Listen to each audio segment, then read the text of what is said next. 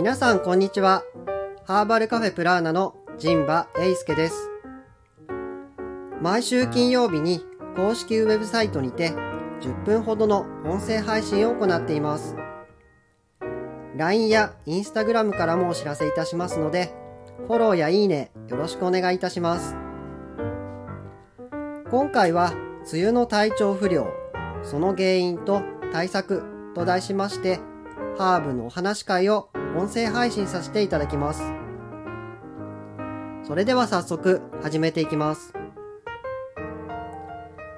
梅雨の時期に体調が悪くなったり気持ちが不安定になることはありませんか？今回は梅雨にスポットを当てて梅雨の体調不良とその原因と対策についてお話ししたいと思います。皆さんは梅雨の時期体調不良になることはありませんか？僕の場合は次のような不調があります。1番胃腸が重だるい。2番体全体がだるい。3番やる気が出ない。4番意外と体が冷える。5番舌がぼてっとした感じになる。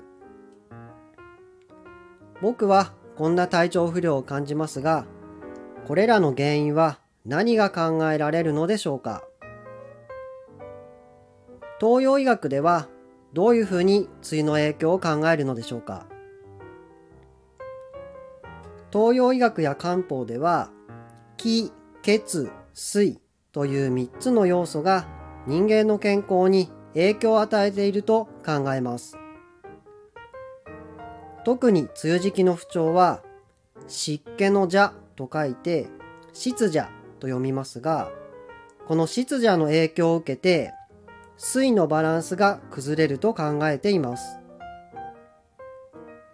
雨の影響で湿度が高くなる。湿気が体に影響を与えると考えています。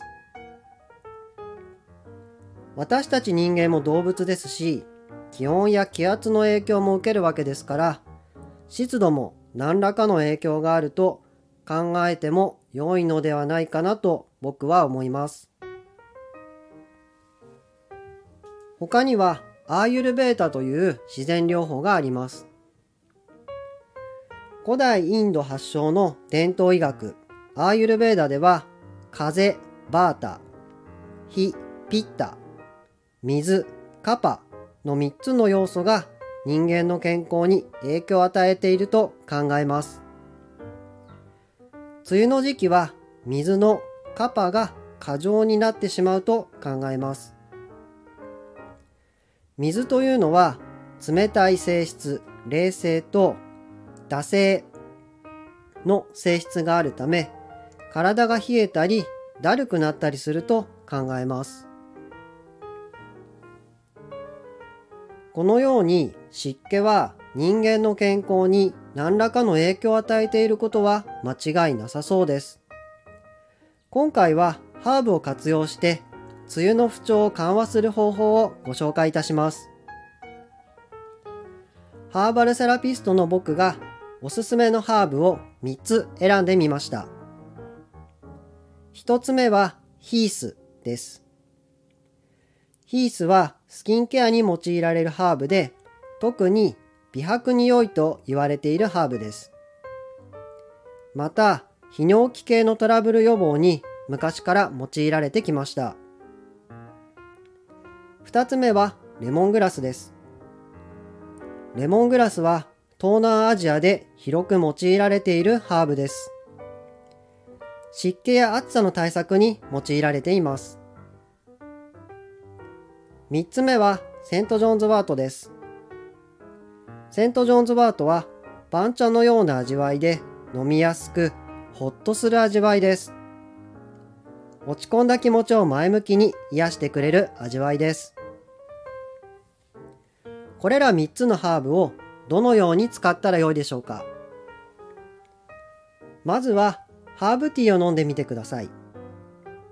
それぞれ単品で飲んでいくのも大丈夫ですが、3つブレンドしてもいいと思います。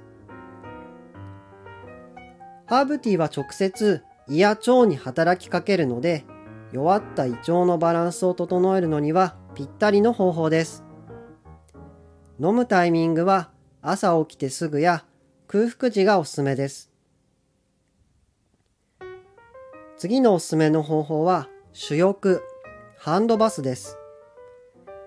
洗面所や洗面器、バケツなどにハーブティーを入れてお湯や水で温度や量を調節してください。できれば肘まで浸かると良いでしょう。時間としては数分から10分ほど試してみてください。手や腕が温まるとポカポカして気持ちよくなってきます。このようにハーブティーでは内側からハンドバスでは外側から温めてハーブの香りを楽しむことで体のバランスを整え心もゆったりした気持ちになってきます。最近僕は食後にハーブティーを飲んだり、ハンドバスは朝と晩2回やっています。ハンドバスは朝起きてからやった時には手や腕がしっかり温まって動きが良くなるような気がします。寝る前にやるハンドバスでは一日の手や腕の緊張をほぐし血行が良くなったような気がします。その状態でゆっくりお布団で寝ていると次の日の疲れが違うような気がします。気分の落ち込みにはセントジョンズワートのチンキを作ってみましょう。ウォッカに2週間ほど漬け込んで作ります。普段飲むお茶や白湯などに数滴落として飲んでください。生理前の PMS などのケアにも役立てることができます。このような方法で滞った水を巡らせて湿気の影響を緩和していきましょう。オンラインストアでは梅雨のハーブとアロマテラピーという特集ページをご用意しています。気軽に取り入れられる商品からこだわりの使い方までいろいろとお楽しみいただけたらと思います。というわけで最後になりました。いかがでしたでしょうか？梅雨の不調とその原因、おすすめのハーブを3つご紹介させていただきました。次回は梅雨のアロマテラピーをお届けいたします。LINE や Instagram でもフォローやいいねお待ちしております。最後までお聴きいただきありがとうございました。